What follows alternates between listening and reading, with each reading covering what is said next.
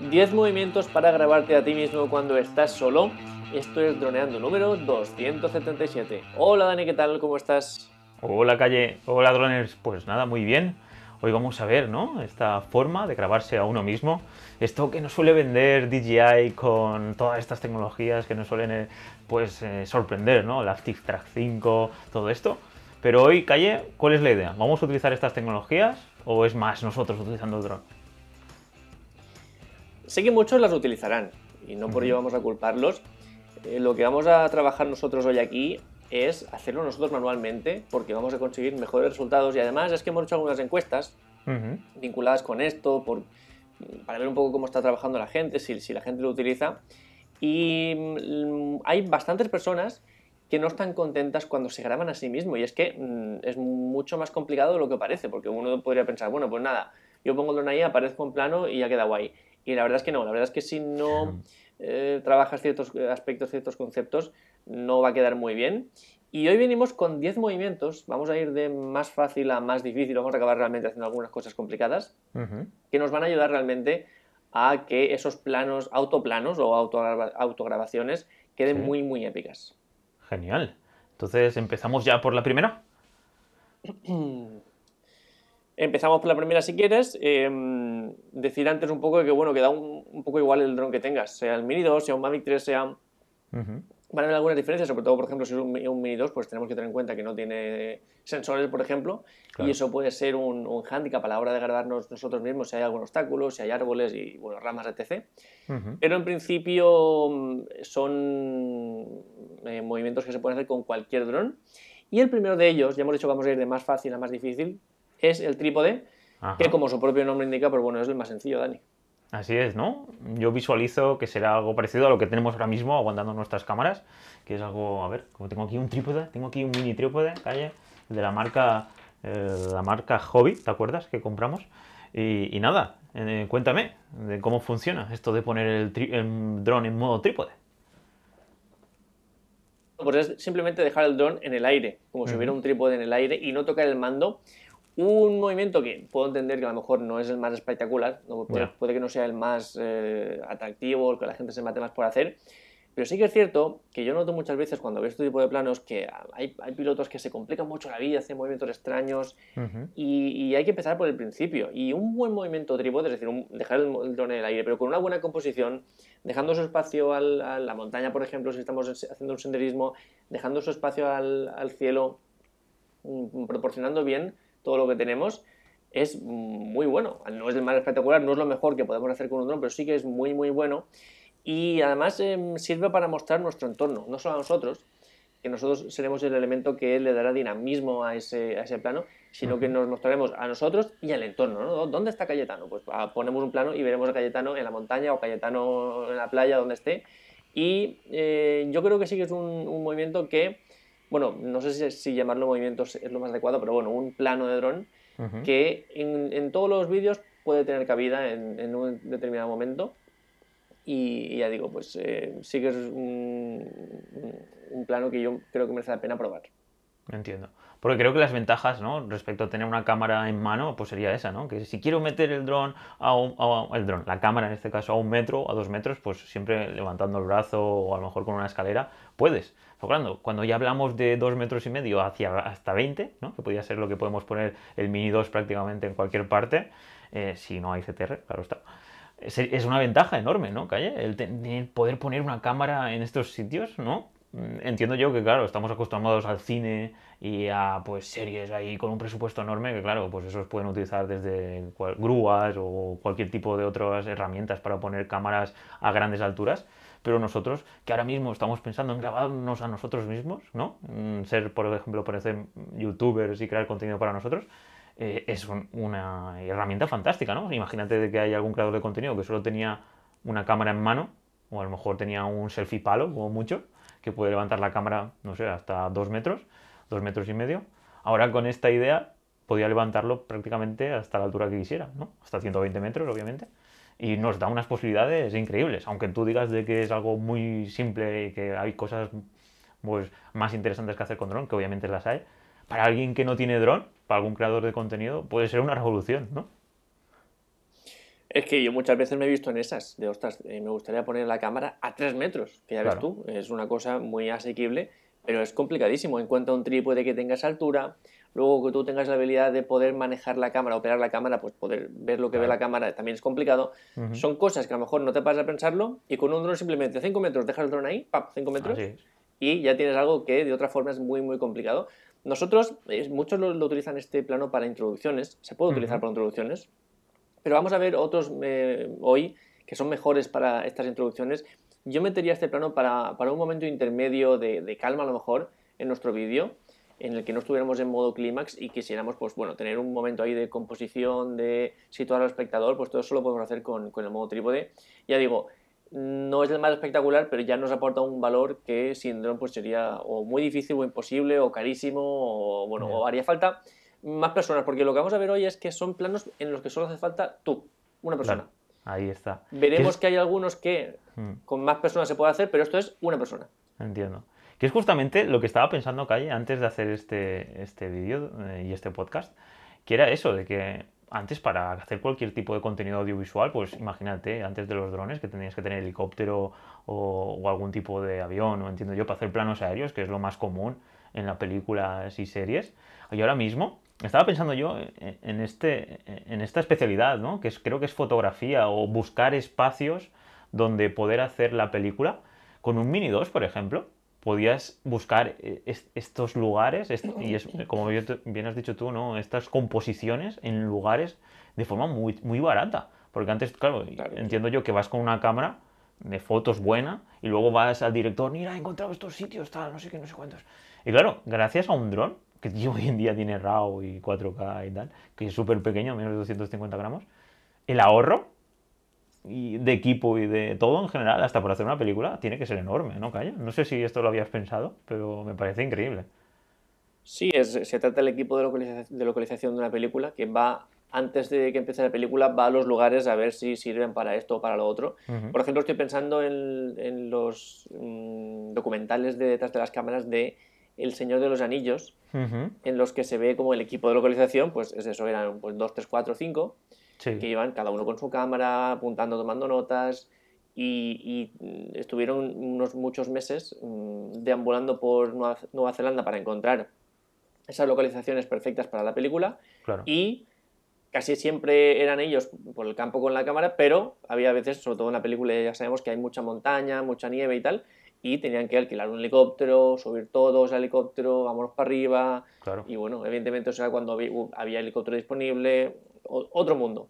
Ahora con cualquier dron, mm, además en un momento en el que eh, estás localizando, es importante tener calidad, pero tampoco es lo más importante. Claro. mejor entre 5,4K y 4K, pues con el 4K te conformas.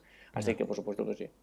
Claro, luego cuando ya vas con todo el equipo de 200, 300 personas y tal, y llevas las cámaras red o la cámara que sea de 2 millones de euros, pues ya puedes hacer lo que te la gana. Pero claro, para buscar sitios, ¿no? Que sería esta la idea, eh, vamos, con un Mini 2 está, vas que tienes suficiente para crear este contenido. Así que muy guay, aunque parezca muy sencillo, este, el trípode, ¿no, Calle? Eh, vamos, si le pegamos una vuelta podemos seguir hablando hasta el infinito. Así que pasamos al siguiente. El siguiente sería la grúa, que un poco viendo lo que hemos hablado ahora de que son planos que a lo mejor no los asociamos directamente a lo que puede hacer un dron, pero sí que son planos que sin un dron son una pesadilla o carísimos o imposibles, ¿no? Y en ese sentido, y un poco también imitando al cine, está la grúa, porque la grúa es un movimiento de cine que es, eh, vamos, un recurso súper utilizado en las películas, que para hacerlo, pues evidentemente tiene que montar una grúa. Eso significa que hay un operario de grúa, los mecánicos que la montan, eh, es un, engorro. Nosotros eso lo podemos hacer con nuestro dron.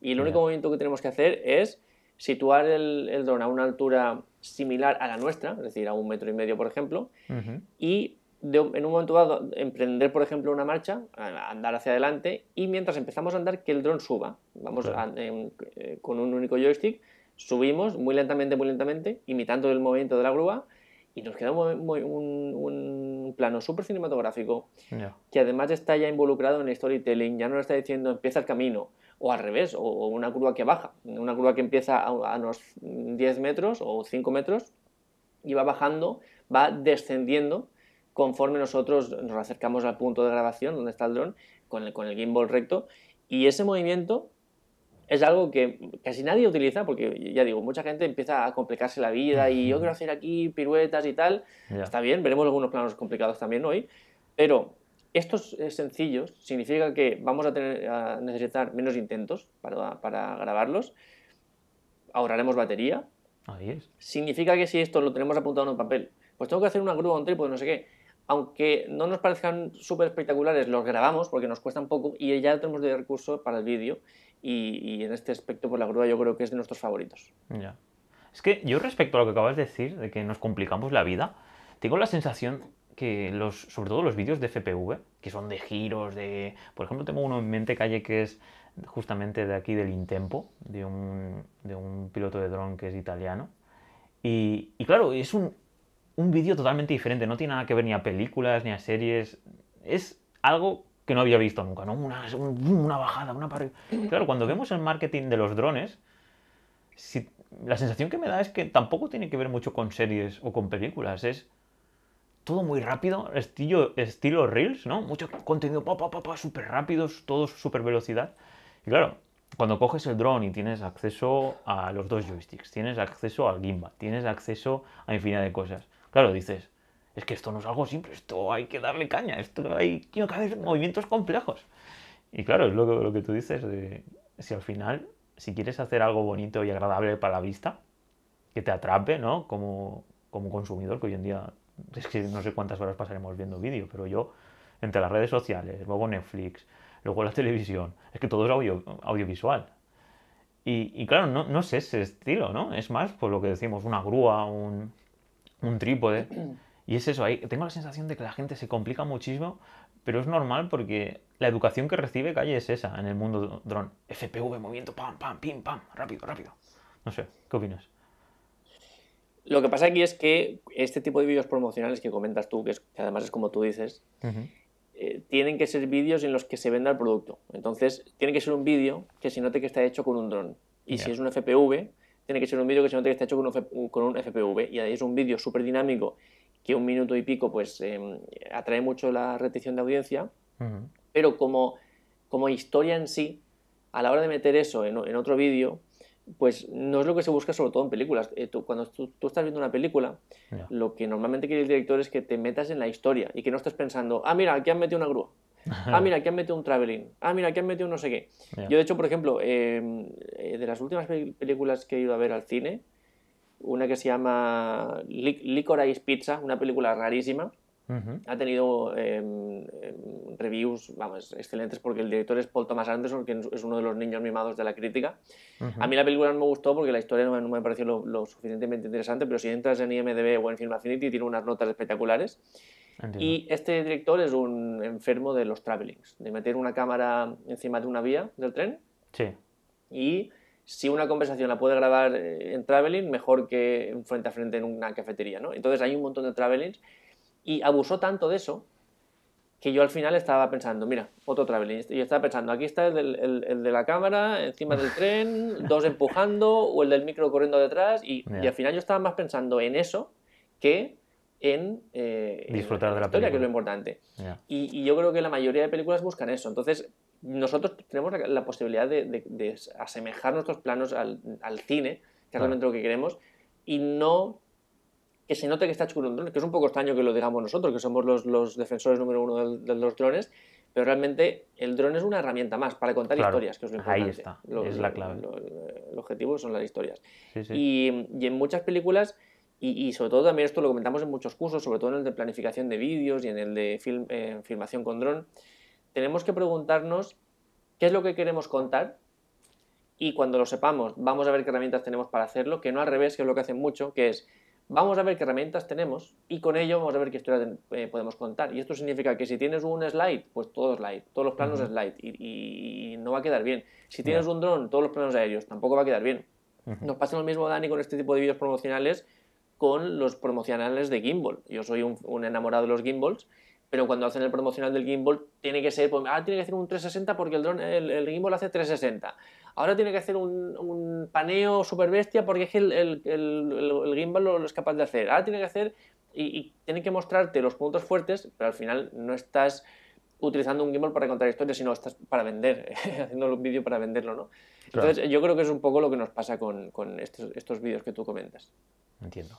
Pues eso, chicos, tenéis que tener presente, pues eso, de que estamos hoy hablando justamente de estos movimientos tan simples que nadie los comenta, pero que realmente si queremos contar historias, pues son fundamentales que los tengamos presente justamente para hacer el guion. El guion que siempre, como bien ha dicho Cayo, lo tenemos presente en infinidad de nuestros cursos.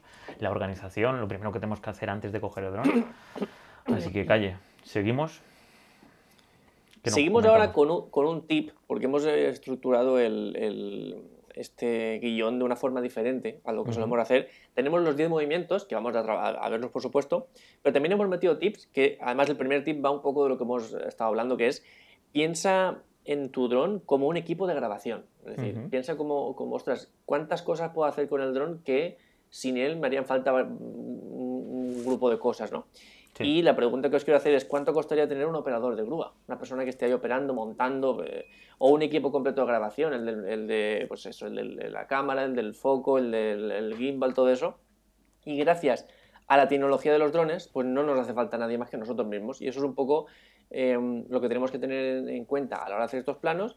Y en ese sentido, el tercero que queremos hablar es el ascensor cenital, que es otro plano muy simple, que, este sí que se hace más, porque mm, ya digo, no es de los más impactantes, pero ofrece una perspectiva totalmente distinta a lo que solemos ver desde el suelo, porque lo que estamos viendo es un cenital, que es una perspectiva vertical hacia abajo, como si estuviéramos en un satélite, y este sí que se utiliza más, pero no de esta forma, porque también suelen complicarlo y hacer rotaciones y cosas raras.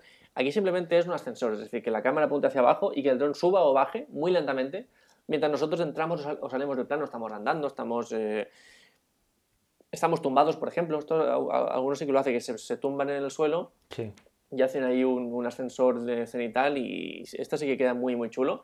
Y también es de estos planos que es muy sencillo, es decir, no nos va a requerir muchos intentos, vamos a ahorrar mucha batería y que nos va a cuadrar seguramente en nuestro, en nuestro vídeo. Justamente ese plano que dices lo he visto mucho en la playa. Están tumbados en la playa y, se ven ellos a dos metros de altura y, de repente sube el dron hacia arriba. Y la verdad que, queda muy bien porque ya se ve el mar y la playa entera y está genial. Sí, sí, sí. Y es como bien de hecho, este tipo de planos... Dime, dime.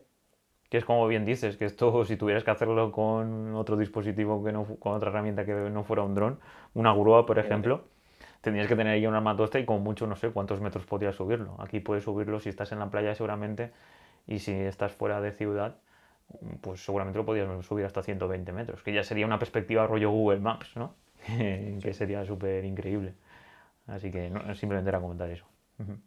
De hecho, yo empecé en el mundo de los drones por este plano, porque mi objetivo era, ya, ya sabéis, eh, bueno, los que nos conocéis ya sabéis que soy historiador, y mi objetivo era ser arqueólogo y ser la persona que con un dron va llevando el seguimiento del yacimiento con fotos cenitales. Algo que sin dron era una pesadilla. Tenía que venir uno con unos palos que además no se levantaba mucho, solo eran tres metros. Al final, si era un yacimiento grande, tenía que hacer varias fotos, juntarlas, no quedaba bien. Eh, ese día prácticamente no se podía excavar porque era el día de las fotos. Y yo dije, ostras, hay un dron. Vamos, va a decir, apartar un momento, chicos.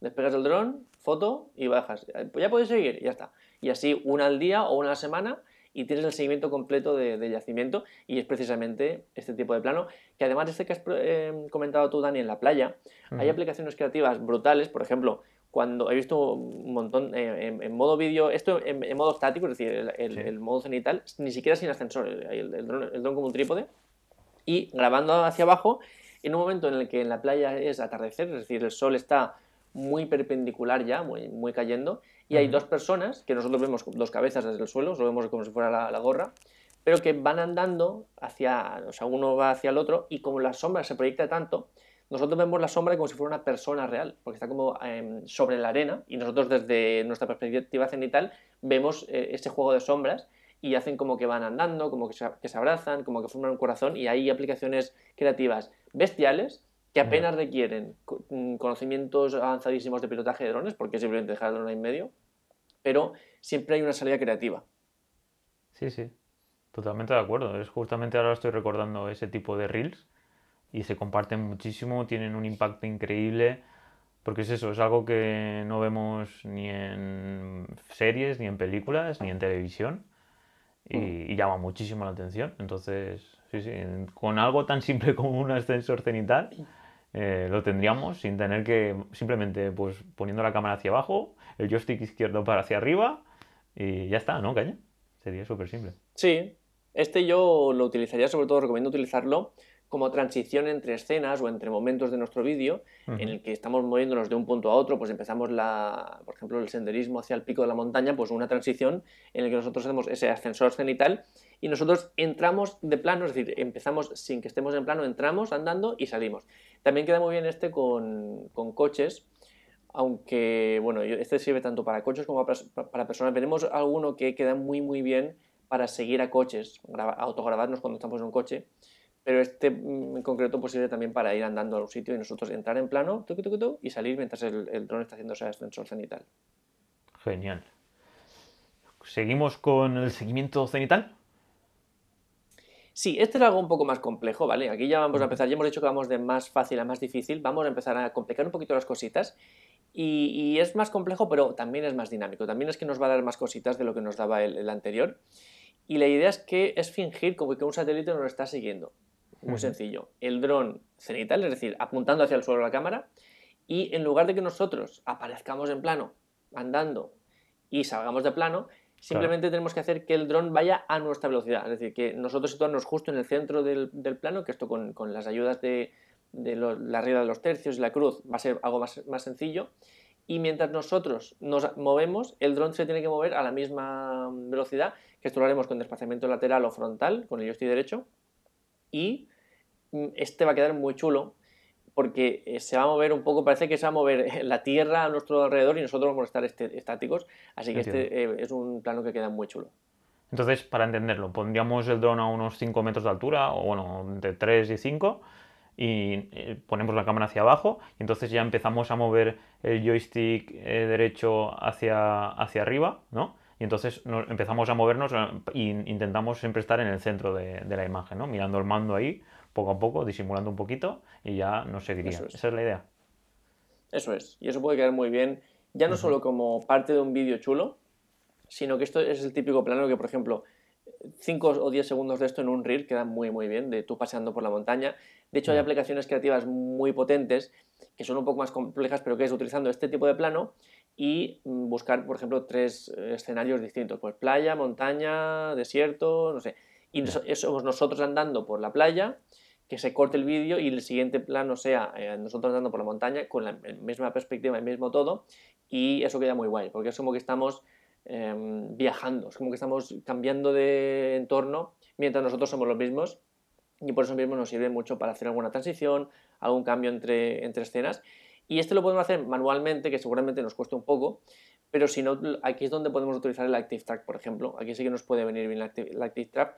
O a malas, hacer un tracking en postproducción, que esto sí que puede ser muy, muy útil, porque va a ser complicado hacerlo, perfecto. Y en postproducción, simplemente con dos clics, podemos hacer que se clave perfectamente el centro de la cámara a nuestra cabeza y el movimiento sea, vamos, como un clavo. Claro, aquí entiendo, Calle, que tendríamos que subir un poquito más, ¿no? Para utilizar el Track, bueno, el tracking en postproducción con el objetivo de que haga, redimensione ¿no? la, imagen en base a lo que necesite. Para, sí, Además, aquí, aquí es donde nos tenemos que aprovechar del 5K, del 4K, para grabar más amplio de lo que necesitemos y luego hacer un rescalado o lo que, lo que necesitemos. Entiendo. Genial. Pues, ¿qué tip tenemos por aquí? Tenemos mi tip favorito, ya sabéis que soy un enfermo del gimbal, y el tip número dos que queremos dar vinculado con estos movimientos es pensar en el dron como si fuera un gimbal. Realmente es un gimbal, porque es un gimbal en el aire, solo que mm, muy pocas veces nos paramos a pensarlo. Y realmente desde hace 5 o 10 años la tecnología de los gimbal ha cambiado el mundo audiovisual, ha cambiado el mundo de las películas, de los videoclips, de casi todo. Antes hacía falta un, operador específico con materiales carísimos, con equipo carísimo para hacer un Steadicam que además tampoco llegaba a tener las posibilidades reales que tiene un gimbal, simplemente era tener la suavidad. Pero ahora con un gimbal, pues bueno, tenemos prácticamente, para mí es la herramienta creativa que más me estimula. Y la parte mala es que los gimbals son bastante caros y que la curva de aprendizaje es bastante elevada, la verdad, hay que decirlo, es muy complicado que tú el primer día que cojas un gimbal lo manejes bien. Que por cierto, sobre esto tenemos un curso de gimbal en droneando.info que además es de nuestros mejores cursos. Si estás en la academia, métete y hazlo porque vas a aprender un montón y además es un curso súper divertido porque salimos Dani y yo a la calle a grabar Así que bueno, si quieres gimbal, ahí tienes gimbal, pero si no, nosotros podemos hacer lo mismo con, o casi lo mismo con nuestro dron. Y es ahí donde creativamente podemos desarrollarnos mucho más si tenemos eso en cuenta. Porque tenemos que pensar más en bolos bajos y movimientos lentos que no pues lo que, lo que suele hacer todo el mundo, que es, venga, pues tengo un dron, ¿qué puedo ir a 120? A 120. Y lo grabo todo a 120 metros de altura, que para un plano está bien, para dos planos está bien, pero para todo a 120 es aburrido. Así que tenemos que pensar eso, que es justamente lo contrario que hace casi todo el mundo, pero yo os digo que si pensáis así, vuestro chip, vuestro clic va a cambiar un montón. Totalmente de acuerdo, porque me acuerdo que antes de que estuvieran los gimbals estaba esto que eran contrapesos. Y eso, la mm. curva de aprendizaje también era súper compleja porque enseguida eh, no sé ni cómo se llamaban. Lo único que sé que valían también muy caros. Y sí, un, un Steadicam. Un Steadicam, muy bien. Y, claro, lo que comentas, desde que están aquí los gimbals, que es a nivel digital, pues mm, controlan la, gravedad y todos los motores van haciendo fuerza para que todo el rato pues tengas la imagen más estabilizada, pues es una locura. Mm. Y, y, es tener esta herramienta es un cambio bestial para poder hacer pues contenido que se parezca a las series y a las películas, como decíamos antes. Y lo tenemos justamente en el dron, al mismo precio. Entonces, una cámara voladora más gimbal y aparte 4K, calle, ¿qué más podemos pedir, no? Solo con un dron prácticamente podías hacer contenido prácticamente súper profesional o de serie o de película o de televisión, mm, documentales o simplemente noticias. Y obviamente, a ver, si no hay sol, ¿no? Si no hay luz, es más complejo porque ya sabemos que el sensor es muy pequeño, por ejemplo el del Mini 2, aunque si nos vamos a un Mavic 3, la cosa cambia. Y, la verdad es que es increíble poder tener tanta tecnología en un dispositivo tan pequeño, calle, y al final un precio que, como hemos hablado, por 400, 500 euros, solo el dron, porque luego podemos decir el mando y las baterías y tal, que todo esto cae en un Steadicam. Es que no sé si te acordarás, dará unos 6 meses o 9 meses te pasé un enlace de Wallapop y dices, mira, hay un Steadicam, no sé qué, que vale 600 euros, están vendiendo y valía 2.000 euros. No sé si te acordarás de un Wallapop que te envié aquí en Altera Vieja que lo vendían. Y, tú me dices, Dani, pero si eso no es un gimbal, es un Steadicam. Y yo, hostia, es verdad. me quedé ahí con la marca. Claro, aún hay muchas marcas de Steadicam, ¿no? que están ahí a tope aún. Increíble. Hay un, un, youtuber que se llama Philip Bloom, que es de mis favoritos porque la, la, calidad que aporta este señor, porque es un señor, es increíble. Y él es un cinematógrafo, él, él habla de películas, de cómo hacer películas, de cómo contar historias con, con, con una cámara. Y cuando hace reviews de drone, que además son, son de, sus de lo que más ve la gente, están muy, muy bien porque él siempre dice, ya sabéis cómo vuelo yo, yo no soy de volar alto, yo soy de volar eh, lento y bajito, como si fuera una grúa. Y es un poco eh, ese chip, porque además él, eh, fijaos hasta dónde llega el punto, se queja un montón de que los últimos drones de DJI, el modo cine, ya sabéis que nos encanta y que para la mayoría de estos movimientos el modo cine va a ser clave, pues eh, según él dice, y hasta que él no lo dijo, yo no, me, no, caí, el modo cine es demasiado rápido. Porque antes estaba el modo trípode, que lo teníamos, por ejemplo, en el, Mavic 2, que era mucho más lento. Aunque tú le dieras a tope ahí al, stick, el, el dron apenas se movía. Y eso para este tipo de movimientos en los que queremos que todo sea lento, que pasar cerca de cosas, pasar bajito de cosas, pues ese valor es muy bueno. Y, el, y este señor, cada vez que puede, se enfada un montón porque que nos devuelvan el modo trípode tal. Y, y él se queja un montón. Y en este sentido, pensando que nuestro dron es un gimbal y, movimientos eh, eh, cortitos y tal, hay un movimiento que es eh, la estrella de, este tipo de, grabaciones, autograbaciones, que es el seguimiento frontal, que es simplemente que el dron nos siga o que nosotros lo persigamos a nuestra altura, es decir, que, nos dé una perspectiva ahí como de videojuego. Es un, un, movimiento que es más complicado de lo que parece, ¿vale? Y aquí es donde mucha gente puedo entender que me diga, yo es que me grabo pero no me gusta cómo queda. Porque es un movimiento que parece muy sencillo en plan, ostras, porque el dron está ahí atrás y que grabe pero que si no compones bien, que si la velocidad no está mm, adecuada a tu ritmo, que si el gimbal no está bien inclinado, puede quedar muy mal. Entonces, es más complicado de lo que parece, nos requerirá algún, alguna prueba más, algún, algún ensayo más, pero el objetivo es ir a la misma velocidad que nosotros, que, que el dron vaya, imaginaos, persiguiéndonos desde atrás, desde atrás. Y en esto, Dani, ¿qué conseguimos en cuanto a la perspectiva? Pues esto la verdad es que siempre me recuerda calle a los videojuegos. Eh, tenemos aquí, siempre me viene a la cabeza cuando hablamos de esto, la Nintendo 64, el Mario, el Mario Kart no, el Super Mario 64, que, que, era, no sé si acordáis, ese muñequito que iba con una nube y con como si fuera una caña que, que aguantaba una cámara. Pues esta idea, de, eh, pues un videojuego en tercera persona. Y claro, esto lo que conseguimos, Calle, es que, que estás dentro de un videojuego, de una película. Eh, a la persona que está, en este caso, los videojuegos, ¿no? Pues está súper inmerso dentro de la historia. Y es una oportunidad que tenemos que es que no sé muy bien cómo se podría hacer eh, si no fuera con un dron, la verdad. Bueno, entiendo yo que con un equipazo de gente, para, pon la cámara aquí, con grúas y tal, se podría hacer. Pero es que ahora mismo, con el mando y tal, si, si, si te ponte delante, ponte detrás, o con el Active Track, ¿no? Eh, es increíble. Con el Air 2S, que creo recordar que fue el último que probamos, era una bestialidad eh, tener este tipo de, oportunidades. Mueve para aquí, mueve para allá. Y si te mueves rápido, te sigue. Que eso es lo increíble, ¿no? me recuerda a Mario, Mario 64, no, pero el GTA, no sé si te cae el Vice City, que fue el primero que creo que jugué con esto, corrías y la cámara te seguía y tal. Y luego puedes mover más lejos, más cerca, tal. No sé, calle. Bestial.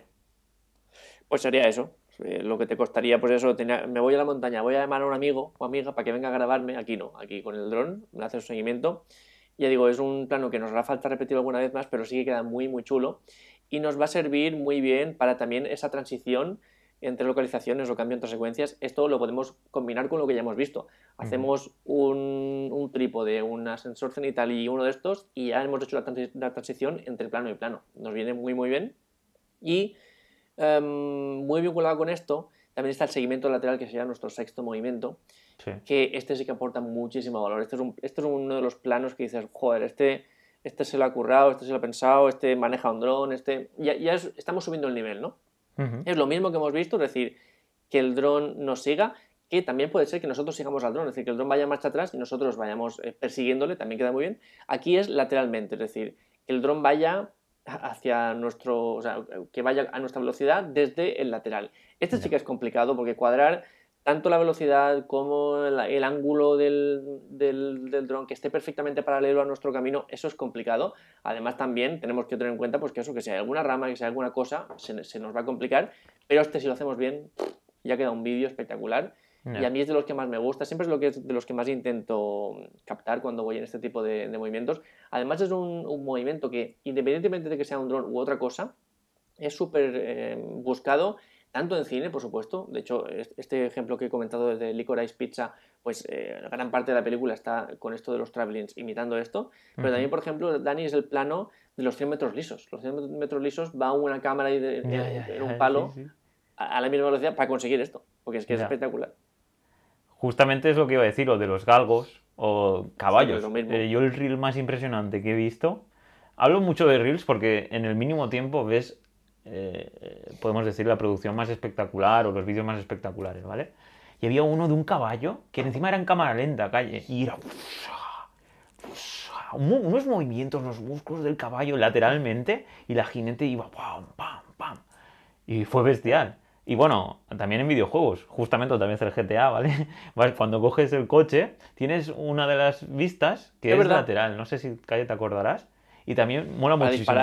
Tú, tú vas recto, bueno, te puedes ir pegando, porque claro, como la cámara no, no, es por detrás, no ves quién viene de frente. Pero hay una serie de cámaras cinematográficas en los juegos que te sacan un poco. Justamente también en Skylines, en, en Cities Skylines también hay este tipo de, de cámaras, que eso lo tenemos que hablar, Calle, un día de los videojuegos de, creación de ciudades, cómo están eh, mejorando infinidad y cómo hay paquetes de texturas que puedes prácticamente hacer planos increíbles, mucho mejor que con los de Google Earth. Y bueno, este era un paréntesis. Pero bueno, increíble. Hacer lo que has dicho, segmento lateral es bestial, solo que hay que tener en cuenta lo que has dicho, las ramas y cualquier cosa. Así que tenemos que mirar muy bien dónde lo estamos haciendo, sí.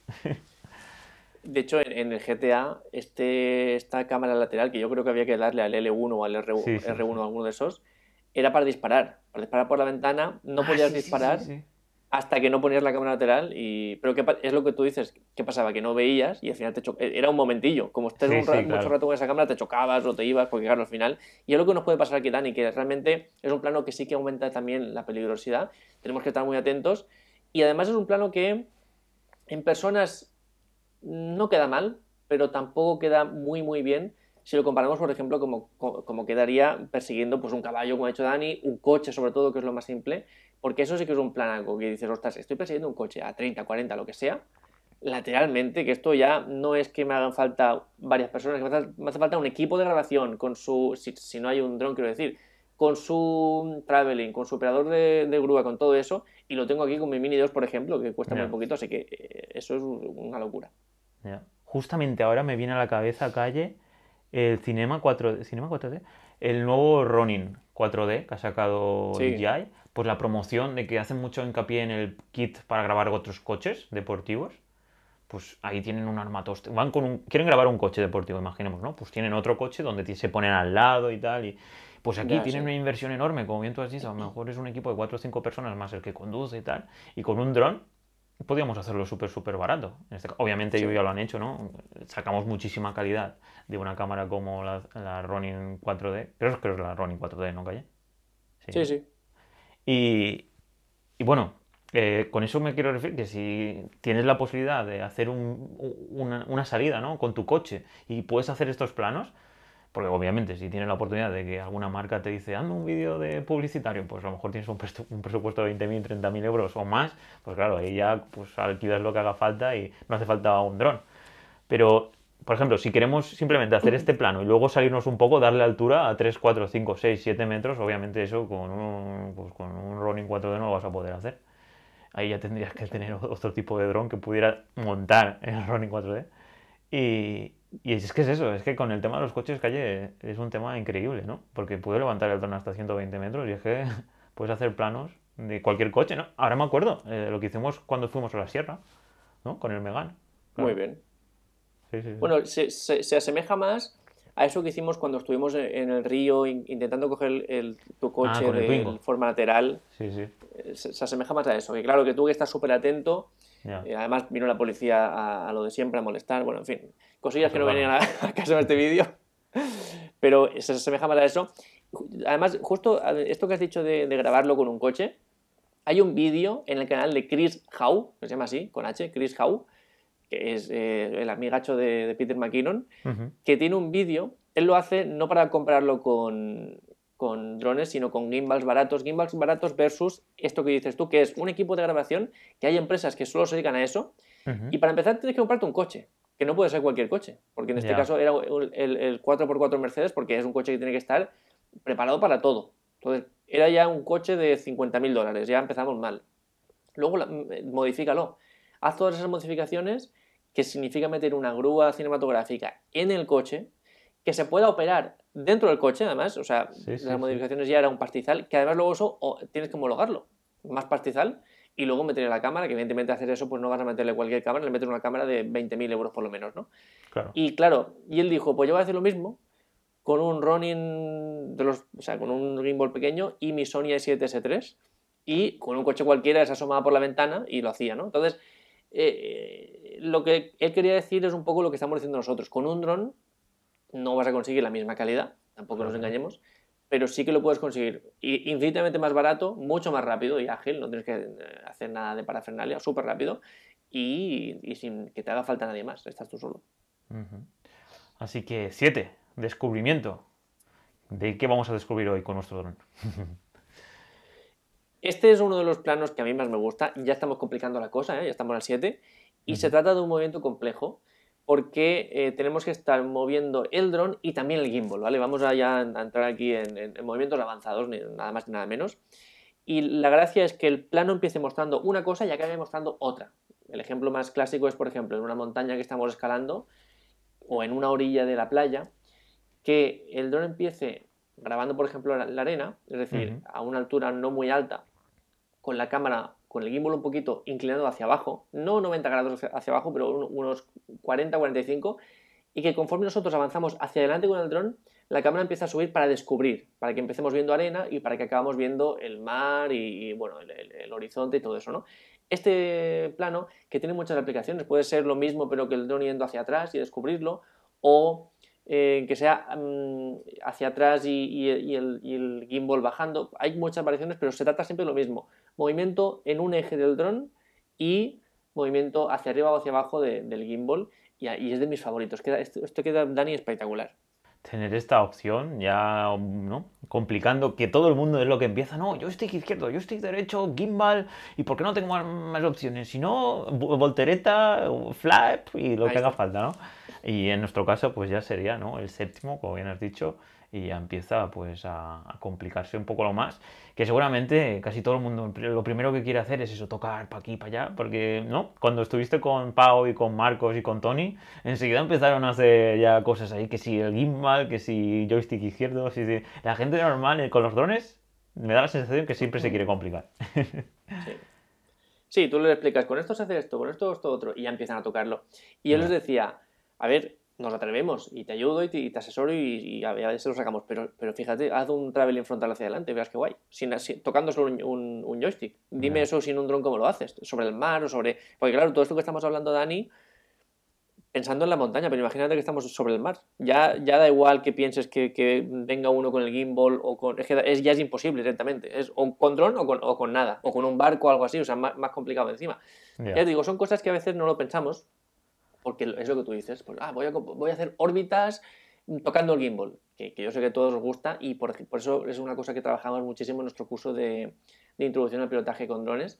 Pero la gran mayoría de planos yo creo que tienen que ser planos simples, que no requieran pocos eh, intentos y poca batería. Porque si vamos a un lugar, voy a hacer la órbita más complicada en ascensión, bajando el gimbal, se puede hacer, pero lo más normal es que necesites mucha batería. Y a lo mejor la consigues y te queda un planaco, pero has gastado dos baterías para ello, y luego te queda una batería para todo lo demás. Y, a, lo mejor merece la pena que con una batería asegures todos los planos sencillos y luego ya con lo que te quede, mm, juega la ruleta rusa si quieres, pero que no sea al revés, porque entonces ya les pasa a muchos. Yo haciendo un spot de, una, de un de un tobogán acuático, o sea, de un, parque de atracciones, fui a hacer un trabajo que inicialmente le había tocado a otro y le pasó eso, que por querer hacer los planos complicados y tal, se les... es que da igual que tengas ocho baterías, al final se te acaban. Si no te las gestionas bien, se te acaban, ¿no? Así que ese sería un poco lo que conseguiríamos. Y también un poco el que viene ahora, Dani, que yo creo que es de tus favoritos, el ascensor. ¿eh? Este, este plano, ¿qué conseguimos con este? Pues yo creo que conseguimos algo que que realmente mm, me, me transmite que es eso como si fuera eh, estar dentro de la historia. Y, bueno, es cierto que es difícil de que salga la primera ahí perfecto, pero como bien siempre recomendamos, la cuestión es tenerlo todo bien escrito. Queremos contar una historia, pues aunque hagamos tres, calle, tres de estos movimientos súper increíbles, eh, pero tenerlos y repetirlos, ¿no, calle? Y este, pues eh, creo recordar, o que lo hicimos sobre todo cuando hicimos el vídeo eh, de la universidad eh, que hicimos con el Mini 2, que lo comparábamos con el tuyo. Y, la verdad es que es uno de, los, de los planos, ¿no? Podemos decir, de los movimientos más interesantes que creo yo que, que, se pueden hacer con un dron. Totalmente. De hecho, si pensamos en un dron como una herramienta de trabajo y pensamos en cuáles son sus puntos fuertes para explotarlos, este movimiento tiene varios de esos puntos y para mí es un movimiento que yo cada vez que lo veo aunque sea un movimiento lento, de hecho casi lo, prefiero lento, es un movimiento que estamos subiendo el dron, es decir, el dron hace como un ascensor y a la vez con el gimbal estamos cabeceando un poco para que eso que queremos destacar no se nos pierda, o sea, que no, se vaya del plano, sino que siempre estemos manteniendo esa inercia para que estemos apuntando siempre, pues si es una casa a la casa, si es un árbol al árbol, lo que sea. Es un plano que, para, por ejemplo, para casas, dimensionamos la casa una barbaridad. Entendemos perfectamente eh, cómo es de grande, porque ya no es este, esta imagen y ya está, sino que es esta imagen mientras lo de detrás se mueve y lo estamos viendo en distintas perspectivas, todo eso en un único plano, no tenemos que hacer eh, tres, cuatro mm, planos para, para mostrarlo solo en un único plano, dimensionamos perfectamente al momento lo que sea, la casa, el árbol, lo que sea, y eh, nos servirá tanto para mostrarnos a nosotros, si nos grabamos a nosotros, como el entorno que nos rodea. Es un poco el objetivo, es, em, ubicar. Estamos, por ejemplo, en, la cima de la montaña. Empezamos con el dron bajito, incluso más bajito que nosotros, que vaya subiendo mientras eh, la cámara nos sigue a nosotros y, vamos, ese, es un plano espectacular, ese es los mejores planos que se puede hacer con un dron. Y, y quiero hacer hincapié en que nos hará falta experiencia y varios intentos. De hecho, alguna vez hemos quedado con algún suscriptor y hemos volado juntos les ha sorprendido que hasta a mí mismo me ha costado eh, clavarlo porque eh, que quede perfecto no es fácil y no pasa nada. Tú puedes tener la, mayor experiencia del mundo, pero si te hace falta Tres intentos, tres intentos, no pasa nada, porque al final son cosas que estamos tocando varios ejes, el gimbal, y es normal que nos cueste un poquito. Así que ya digo que, no, no, que nadie le dé reparo repetirlo hasta que quede perfecto. Totalmente de acuerdo, es que al final repetir, está claro que en nuestra educación, no calle, pues siempre nos han dicho de que repetir es algo como si fuera de que ah, tienes que hacerlo todo a la primera, si no, no, no eres el mejor. Y entonces, mm. Que no nos engañen, que realmente cuando hablamos de repetir es lo que hay cuando uno quiere sacar el máximo, eh, pues el máximo rendimiento, ¿no? Sobre todo a esta herramienta, porque sería una tontería, o, bueno, una tontería no, tener un dron y, por no repetir, eh, no optimizarla o no sacarle todo el provecho. Entonces, totalmente de acuerdo. De hecho, aquí yo creo que tenemos que fijarnos otra vez más en el cine. Y quiero daros dos ejemplos. El primero es David Fincher, que es un director de cine, por ejemplo, de Seven, de, bueno, un montón de películas muy, muy buenas. Y él es un enfermo de la repetición. Aunque ya lo tiene bien, repite, ¿no? y le preguntaron, ¿cuál es tu récord de repetición en una escena? Y, él dice siempre, a partir de la 27 dejo de contar, ¿no? Porque es en plan la, exageración máxima. En el otro lado, bueno, y esto significa es un, es un director que sus películas son obras de arte y, bueno, eh, si entráis en IMDB, pues os vais a sorprender muchísimo. Y luego en otro lado tenemos, por ejemplo, a Woody Allen, que Woody Allen es, ha sido reconocido, bueno, evidentemente porque es un super artista, pero sobre todo porque hace una película al año, durante muchos años ha conseguido hacer eso. Y, esto hablando de, esta cosa, Javier Bardem, que trabajó con él, y se dio cuenta de que es que él lo hace a la primera. Que es que aquí quiero un atardecer, no hay atardecer, pues bueno, pues, con, pues en amanecer, pam, y a la primera. Y que muchas veces hasta los mismos actores, que en este caso eran eh, Javier Bardem y Penélope Cruz, le decían, eh, por favor, déjame hacer una más, déjame mm, probarme un poquito más, déjame probar esto. Y no, no, ya, ya se me ha ido la iluminación a la siguiente localización, así que nada, es, es una. Entonces, claro, eh, son dos formas distintas que yo no voy a criticar, pero para encontrar la máxima calidad hace falta machacar y machacar y en el cine pues evidentemente se hace porque es que cuando dejas cuando se te van los actores ya no lo puedes hacer. Eso lo haces cuando los tienes o no lo puedes hacer. Así que sí que es importante chicos que siempre y cuando no nos atasquemos si estamos haciendo algo muy complicado y llevamos 15 intentos ya nos vamos a quedar sin batería pues dejamos ese plano a lo mejor aún no es mi momento para hacer este tipo de planos y me voy a hacer otros, pero tres, cuatro repeticiones seguro que sí que nos va a venir muy bien. Totalmente, ofuscarse tampoco sería el objetivo porque puedes quemarte a ti mismo, frustrarte, que es lo peor, y sobre todo si hay gente a tu alrededor que no tiene ese objetivo. Por ejemplo, entiendo yo que habrá gente que cuando trabaja con el director que comenta calle que, que tiene la broma, ¿no? De que repite todo 27 veces o más pues eh, puede que haya gente que no tenga los mismos valores o su mismo objetivo esté cambiando horas por dinero. Ya sabemos que su objetivo no sea ser el mejor de los mejores, sino contar una historia. Pues mm. eh, puede que haya conflicto. Obviamente entiendo yo que en estos niveles de profesionalidad todos saben con quién trabajan, pero como bien ha dicho Calle, no se puede criticar. Al final, pues cada creador de contenido, que como un director pues es el que podemos decir lleva la batuta, pues estás bajo su pirámide, podemos decir, es el que manda, es el que decide, por eso es el líder, el CEO del proyecto, así que bueno, pues cada uno trabaja con quien cree conveniente y luego pues están el producto final y, si uno pues puede llegar a convencer a más gente para que vayan a ver la película y conseguir más recursos o mejores notas, pues ahí es donde al final tenemos que tener en cuenta que para este tipo de profesionales es una forma de vivir y están trabajando y luego pues eh, cobrarán en base a, a, lo que la película se vea. Así que no sé. Mm, supongo que eh, me encantaría hablar de esto, Calle, en, también más alargadamente, porque hoy se nos está haciendo un podcast largo, pero vale la pena, ya llevamos 50 minutos. Pero estaría muy interesante también hablar de esto, ¿no? De que cuando hasta ahora pues nosotros creamos contenido y YouTube pues no sabemos bien si va a funcionar o no, y en el cine es prácticamente igual, aunque obviamente están las modas y tal, pero hay veces que es eso, tener una muy buena marca, ser considerado el mejor director y una persona súper brillante y que hasta que no te sale como tú realmente quieres, no paras, pues hace que luego la gente tenga muchas ganas de ir a ver tus creaciones. Pero bueno, como bien he dicho, lo hablaremos en una siguiente, pues como podcast o cuando sea, porque creo que es un tema muy interesante. Así que, tip 3, Cayetano, filtros ND. Lo hemos dicho por activa por pasiva. No creo que nadie se esté sorprendiendo de que Dani y Cayetano hablen de filtros ND, pero llegados a este punto hay que destacar que evidentemente sí. Si queremos que todos estos planos tengan su máxima calidad, pues Fitos ND, ya sabéis que con ello vamos a conseguir el aspecto que se busca en el cine. Nosotros lo podemos conseguir con nuestro dron, ya con eso os tenía que haber convencido y ya podemos empezar a trabajar al doble de shutter speed y de frames por segundo y con eso conseguiremos el enfoque de movimiento, motion blur y eso nos aportará dinamismo, nos aportará fluidez, no vamos a ver cosas raras de que los planos empiecen a verse un poco así como gelatinosos y, con ellos, aparte de todos los movimientos que hemos visto que van a mejorar un montón, sobre todo estos dos últimos van a ser ya lo, por lo sublime, ¿no?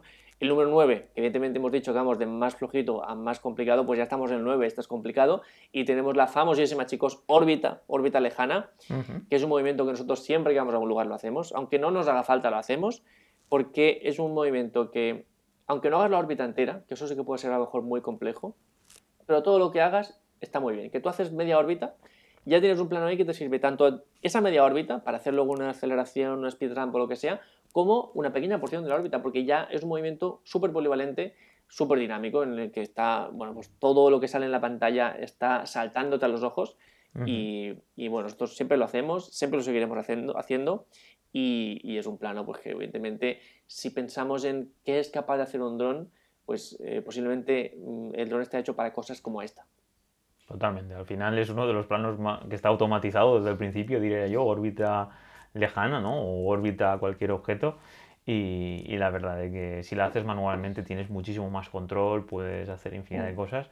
Y desde mi punto de vista, también una vez ya empiezas a controlar los dos joysticks, es bastante accesible, ¿no? Obviamente no, como ya está el 9, así que no es algo fácil, fácil, fácil, es más, lo recomendamos que primero probéis todos los demás, pero como bien dice Calle, es un movimiento que hacemos siempre. Y muy vinculado con este, pero incluso ya un poquito más difícil, es decir, ya el, último paso de dificultad es la órbita, pero en este caso órbita baja, es decir, muy bajitos y con efecto parallax o paralaje. Y esto significa que, y ya pensando sobre todo en esos tips que hemos visto, de piensa en el dron como equipo de grabación, piensa en el dron como un gimbal, piensa en el dron como una herramienta, pues esto es el ejemplo máximo de que un dron puede ser algo más que vuela a 120 metros y ya está. Podemos, pues Wende es el movimiento más difícil, esto lo reconozco. Mm, no, no, os voy a engañar aquí porque tampoco tenía sentido. E, es el número 10 por algo, pero también es el más épico. Este es el, este es el movimiento que en muchísimas películas se pone cuando sale el héroe, cuando sale Will Smith del coche de dos policías rebeldes, le ponen este plano, porque esto es épico máximo. Y lo que tenemos que hacer es una órbita en torno a nosotros, es decir, nosotros eh, situarnos, por ejemplo, en la cima de la montaña, sería un buen ejemplo, o en algún lugar un poquito elevado, y hacer que el dron esté a nuestra altura o incluso más bajito, incluso que esté más bajito y con el gimbal un poquito hacia arriba, más arriba que los 90 grados, y ahí muy lentamente, con el modo cine, sin ninguna prisa, empezamos nuestra órbita y tenemos que conseguir que el fondo se mueva más rápido que el sujeto, que el sujeto si hacemos bien la órbita se va a quedar en el centro, mientras que todo lo que está en el fondo va a estar moviéndose y eso aporta un dinamismo que por algo las películas lo utilizan siempre que pueden y bueno, es un, es un planaco. Vamos, esto si te, te, sale bien Dani, esto es un planaco. Un planaco. Y justamente, Calle, me viene a la cabeza el reel que hicimos ahí en la playa que venía por todo el tema de que en TikTok eh, uno, un creador de contenido eh, ah. justamente cogía su, Mavic Zoom, Mavic 2 Zoom, que tiene calle, y, y bueno, hacía este movimiento mini baile mientras sonaba la, la canción de Justin Bieber. y, la verdad es que empieza ya a bailar. Y es lo que dice Calle, mientras el fondo se mueve súper rápido, pues él se va moviendo y, y está la imagen súper nítida y detrás pues se ve todo el movimiento. Y ha triunfado tanto que no sé si lo habrá hecho con 50, 60 personas, influencers, famosos, llámale como quieras. Y todos sus vídeos, sobre todo los más, los principales, los primeros que hizo, creo que han llegado a 10 millones de visualizaciones. Una auténtica borrada para un vídeo que dura, pues eso, 5, 10, 15 segundos como mucho. Así que imaginaros, como bien dice Calle, eh, pues eso, esta órbita baja es la más compleja y, creo que hay un movimiento también automatizado en, el zoom, creo recordar, y todo esto pues obviamente pues todo es mucho, podemos decir, luego lo puedes trabajar mucho mejor en edición porque él lo, todo lo editaba luego en Premiere, este influencer, este TikToker, y, si lo hacemos nosotros en cámara lenta y tal, luego pues podemos darle velocidad en postproducción y genial, calle. La verdad es que es algo que, se nota. Realmente en TikTok, ¿no? Puedes detectar este tipo de, influencias o de, que se pueden encontrar y, la verdad que está genial. Este es un plano que si tenemos la oportunidad de meter un zoom, como dice Dani, queda mucho mejor aún, porque vamos a hacer que lo del fondo se mueva aún más y el dinamismo sea aún mayor. Y entonces, por ejemplo, esto lo hemos intentado hacer con el Mavic 3, que ya sabéis que estamos un pelín tristes con su zoom, pero sí que es cierto que cuando encuentras esa calidad buena de, zoom óptico, sí que es un movimiento que es muy difícil que, que consiga. Bueno, muy difícil no, es casi imposible conseguirlo con un dron que no sea Mavic 3. Y, bueno, pues ya digo, es un plano que cuando lo ves dices, esto es un planaco. Este, el que manejó esto, tanto de composición, tanto de manejar un drone, tanto de mm, contar historias, pues eh, sabe lo que se hace, ¿no? Así que bueno, este es ya el número 10, Dani, pero tengo un último tip, bueno, tenemos un último tip, que es, Dani, no dejes de formarte.